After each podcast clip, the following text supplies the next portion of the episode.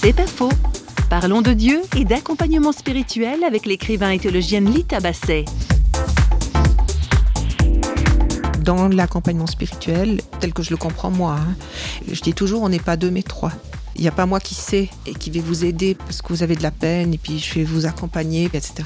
C'est plutôt l'idée que ensemble on va cheminer à partir de là où vous êtes en ce moment, vous, et comment d'une fois à l'autre on va pouvoir trouver un sens à cette vie qui s'est comme bloquée pour vous et on va être en demande autant vous que moi de ce tiers, je mets un T majuscule, ou on peut l'appeler comme on veut, ce tout autre, ce vivant, grand V, il y a différentes façons de le dire, et qui est constamment là dans ce cheminement, on n'est pas deux mais trois, et c'est clair, c'est explicite, la personne elle le sait, elle va s'adresser à moi en connaissance de cause.